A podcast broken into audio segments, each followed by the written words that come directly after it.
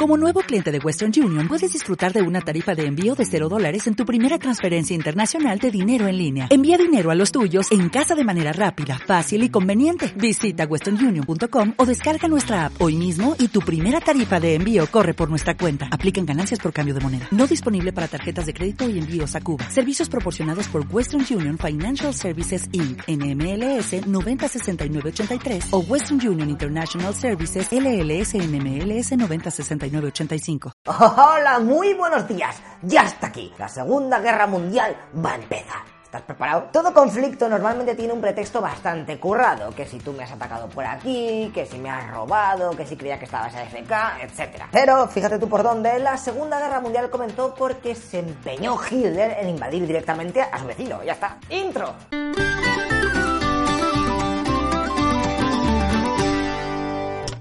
Polonia y Alemania se llevaban a matar desde el fin de la Primera Guerra Mundial. De hecho, los germanos les hateaban tanto que Polonia se había visto obligada a firmar un pacto con Francia ante un posible ataque. Lo que pasa que los gabachos, viendo cómo se estaba poniendo de calentita la Europa de los años 30, escribieron a Polonia y les dijeron, oye, querida Polonia, vale que nosotros seamos vuestros aliados, pero tampoco os creáis que si pasa algo vamos a llevar a nuestro ejército allí para ayudaros, ¿eh? No flipéis, que nos conocemos de dos botellones y poco más. Los polacos, viendo que tampoco se podían fiar mucho de los franceses, dijeron, a tomar por saco, vamos a negociar directamente con Alemania. Y sin comerlo ni beberlo, el 26 de enero de 1934, ¡pumba! Alemania y Polonia firman un pacto de no agresión de 10 años de duración. De 10 años de duración, en el 34. O sea que hasta el 44 Alemania no puede atacar a Polonia. Dos años antes, los polacos también habían firmado un pacto similar con la Unión Soviética, así que de momento estaban a salvo, por lo menos hasta el 44 o así. Entonces, seguramente te estés preguntando, si estos pactos se firmaron en el 32 y el 34, ¿por qué estalló la Segunda Guerra Mundial en el 39? ¿Aquí la gente no sabe sumar o qué más? Pues es que en verdad estos pactos eran un poco pantomima, un ganar tiempo para sacar más tanques de las fábricas. Hitler desde siempre tenía en mente la ciudad de Danzig porque, como ya vimos en el vídeo sobre el Tratado de Versalles que te dejo aquí, que en gran medida fue el culpable de que la Segunda Guerra Mundial empezase, ya que los ganadores de la primera no se cortaron ni tres en pedirles reparaciones y abusar de los perdedores. Bueno, que los nazis, después de remilitarizar Renania, es decir, la zona de la frontera de Francia y la de Bélgica, anexionarse a Austria y comerse los Sudetes, que es la zona esa de Checoslovaquia, ahora su siguiente paso era exigir que aquella zona estaba cortando todo el rollo entre las dos partes de Alemania, se quitase y así poder juntar el país. En agosto del 39, viendo la que se iba a liar, ya con el pacto germano-soviético sobre la mesa, Reino Unido hace un movimiento y firma su propio pacto con Polonia para que en caso de ser atacada, pues pueda ir a ayudarle. Alemania se toma bastante mal esto, ya que estaba a puntico de invadir Polonia, pero de todas maneras tenía todo tan avanzado que simplemente retrasaron unos días más el comienzo de la operación y listo. El 1 de septiembre de 1939 39 a las 4 y media de la madrugada empieza la mandanga. Tres bombarderos alemanes revientan los cables de detonación que habían puesto los polacos para destruir uno de los principales puentes que tenían en la frontera, aunque tampoco les sirve de mucho porque los ingenieros polacos dos horas después consiguen dinamitar. Esto solo era el principio, el conflicto se había desatado, la aviación alemana empieza a atacar y a bombardear por todos los lados, era la más poderosa de toda Europa y aquello para ella era pan comido, además que, que los buques alemanes también empezaban a hostigar por las costas del norte. Por su parte, las unidades terrestres avanzaban a toda velocidad. La Blitzkrieg o guerra relámpago se ponía en marcha. La idea es avanzar a todo meter para que al enemigo no le dé tiempo a ni a reagruparse. Aunque sí que es verdad que esta táctica será mucho más hardcore en el frente occidental contra Francia, ¿vale? Eh, Polonia es el calentamiento. Fíjate que en tan solo 12 días toda la zona de Polonia occidental estaba conquistada, excepto la capital de Varsovia a la cual habían aislado. Además, el gobierno polaco había abandonado todo y se había refugiado en el sureste del país. El 3 de septiembre, es decir, dos días después del ataque, Francia y Reino Unido declararon la guerra a Alemania por esta invasión. Y mientras tanto, los soviéticos decidieron no invadir Polonia a la vez que los nazis y se quedaron esperando para ver si las tropas alemanas aguantaban dentro de la línea acordada. A ver si se van a pasar aquí y me van a hacer las 10-14.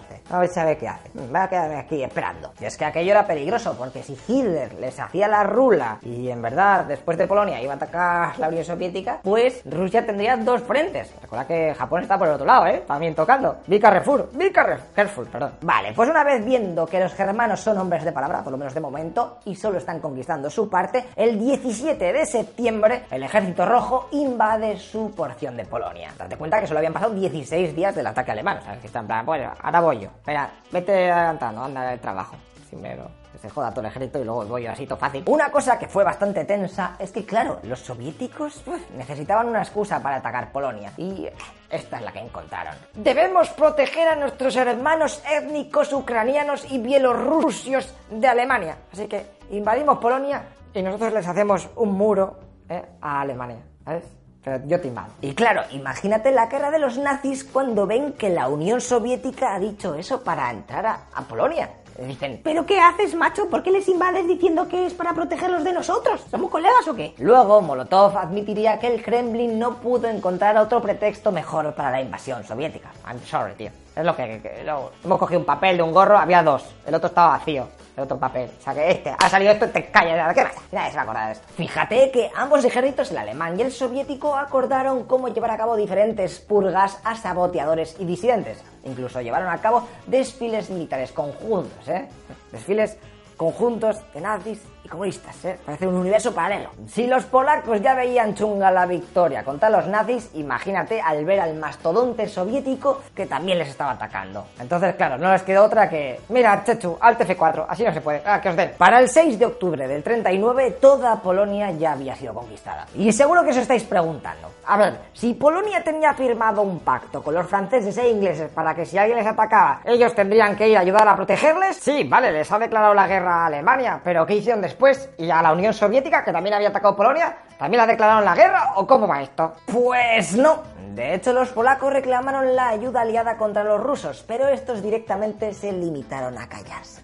No, con la Unión Soviética mejor no. Contra los alemanes sí. entonces- Y es que los británicos les confesaron que no era una buena empresa para Reino Unido declarar la guerra a la Unión Soviética. Y los franceses tres cuartos de lo mismo. Y luego al ver que Polonia estaba en llamas, lo dieron por perdido y decidieron centrarse en sus propias fronteras, por lo que se les venía encima ahora, madre mía. La Segunda Guerra Mundial había comenzado y el resultado para Polonia, que fue la gran derrotada, fue telita marinera. 66.000 soldados muertos, 400.000 capturados por los alemanes, 240.000 por los soviéticos, otro por ron de heridos, ciudades reventadas, va un auténtico desastre. Las pocas unidades militares que se pudieron salvar se escaparon del país y viajaron hasta Francia para combatir a la Alemania desde allí. Y eso fue la invasión de Polonia, pero no quiero pasar al siguiente tema sin contaros una de las batallas más famosas de esta guerra. Y es que si habéis visto la película de 300 y os molan este tipo de eventos en el que cuatro matados ponen las cosas muy difíciles a grandes ejércitos, en el próximo vídeo veremos uno de esos casos. 42.000 soldados alemanes con 350 tanques contra